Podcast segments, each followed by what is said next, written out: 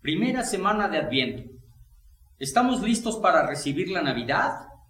Hola Ili, qué alegría me da compartir contigo los micrófonos y poder vivir esta aventura que seguramente será muy interesante.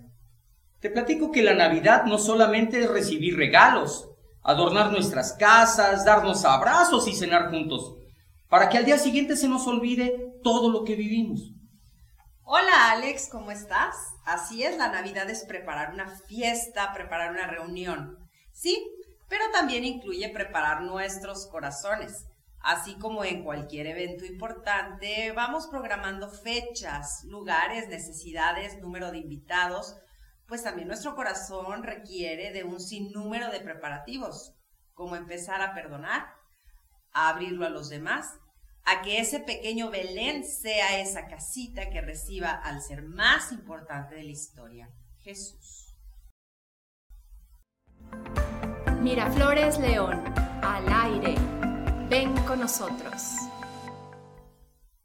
Pues bienvenidas y bienvenidos todos a esta serie de podcast que trabajaremos durante este tiempo de preparación llamado Adviento, para vivir justamente la fiesta más importante de la cristiandad, el nacimiento de Jesús en este mundo. Te presentaremos cada semana un contenido específico para que te ayude a preparar tu corazón a este tan importante evento y desde la pastoral del colegio, te invitamos a que te asumes y sumes a más personas a esta aventura.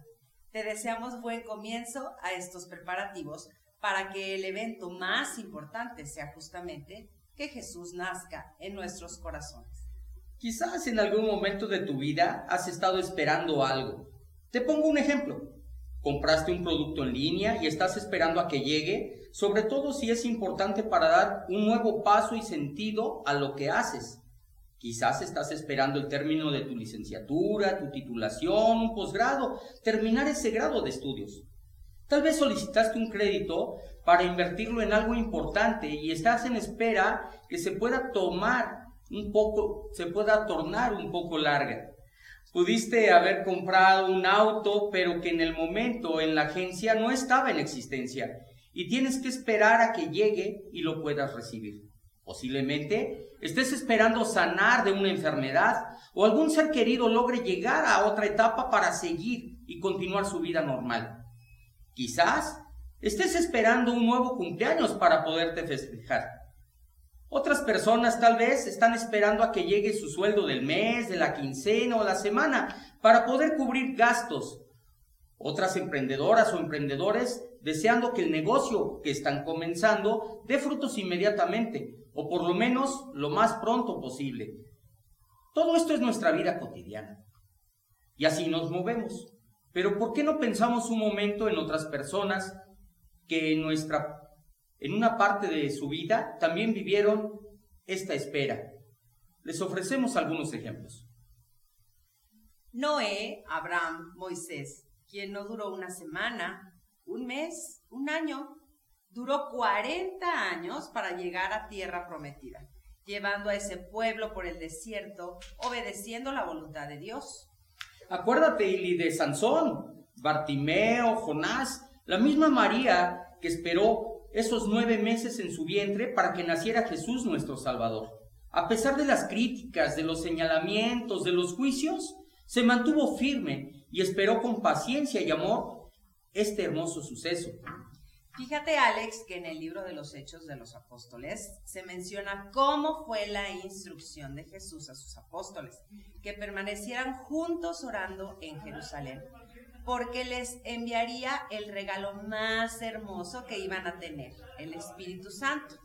Y esto llevó también a dudas, misterios, complicaciones, dificultades en las relaciones humanas expectativas y sin embargo, todos hablan de una espera, de estar preparando un cierto camino y bueno, el día de hoy justamente para eso es este contenido, para tener paciencia, tener una espera consciente, pero con mucha esperanza y mucho sentido y poder volcarlo de una vez por todas en nuestro diario vivir, en nuestro ser cotidiano con nuestros seres queridos, Alex, con nuestros seres no tan queridos esperando resolver problemas, dificultades que tal vez tú sola o tú solo no podrás lograr y que seguros estamos que ese ser superior brindará su mano y su apoyo para poder perdonar y amar como lo espera este hermoso tiempo.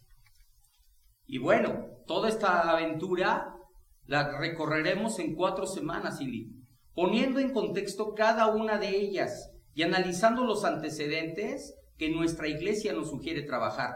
Pero, ¿qué esperamos? ¿Cómo materializamos este evento? Seguramente te has fijado, Alex, que cada año, en estas fechas previas a la Navidad, en muchos hogares se acostumbra poner una corona de adviento, el árbol, el nacimiento y muchos bellos adornos, incluso tal vez en tu casa se tenga esta hermosa tradición.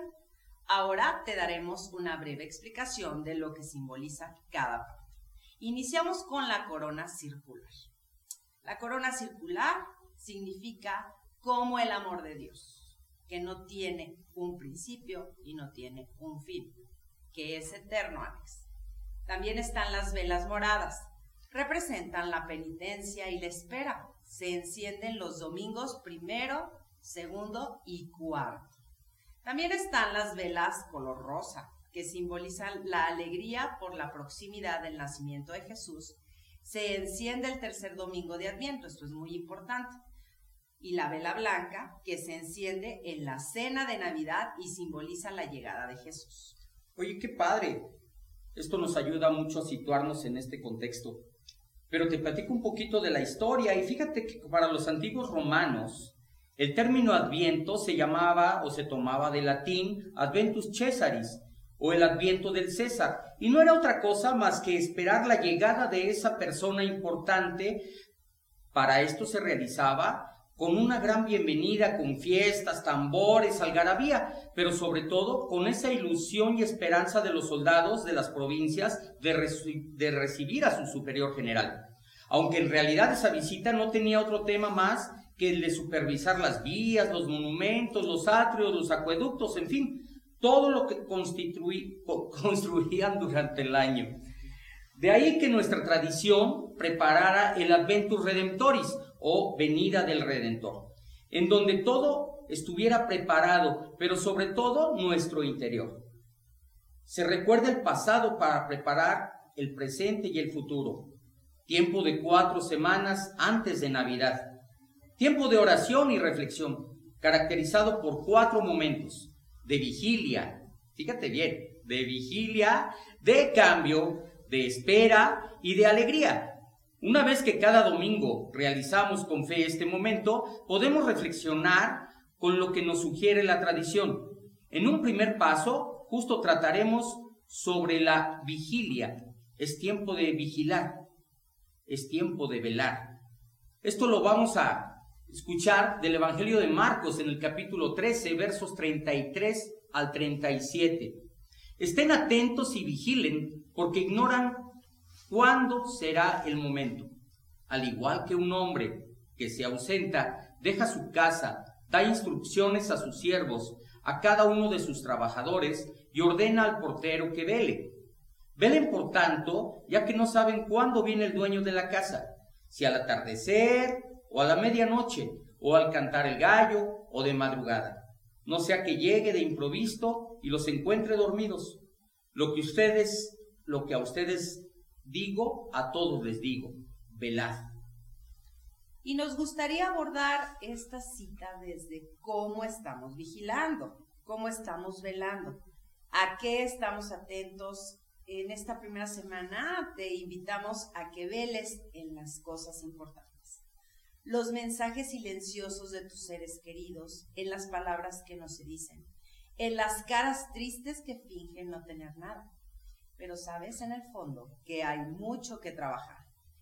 Está atenta, estar atento a las palabras que tienen un doble fondo, a que no des por hecho todo lo que des, sino hagas una pausa, un silencio interior y pidamos la gracia a Dios para que te regale ese hermoso don del entendimiento y lo puedas emplear en momentos como este.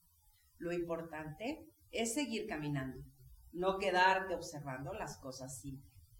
Recuerda que es pensar, sentir, pero lo más importante, actuar. Y el actuar implica responsabilidad, libertad, el desprendimiento de mí mismo, de mi propia indiferencia, mis propios ánimos desordenados, mi manera de proceder. Es por eso que te invitamos a que esta semana hagamos vida a esta palabra y con pequeños actos podamos modificar nuestra estructura, nuestros pensamientos, nuestra manera de ser y estemos atentos a las necesidades no únicamente mías, sino a la de los demás. También acuérdate que el ver el rostro del otro no es más que un espejo del mío. ¿Qué tienes tú de mí que yo tengo? ¿O qué tienes tú de mí que yo no tengo y me hace falta? Que el Señor te ilumine y que Dios permanezca en tu corazón. No olvides prender tu vela morada. Nos escucharemos la próxima semana. Sigue nuestro código QR para poder escanear, compartiéndolo e ir alimentando nuestro espíritu y el de muchos más en el día a día. Dios contigo.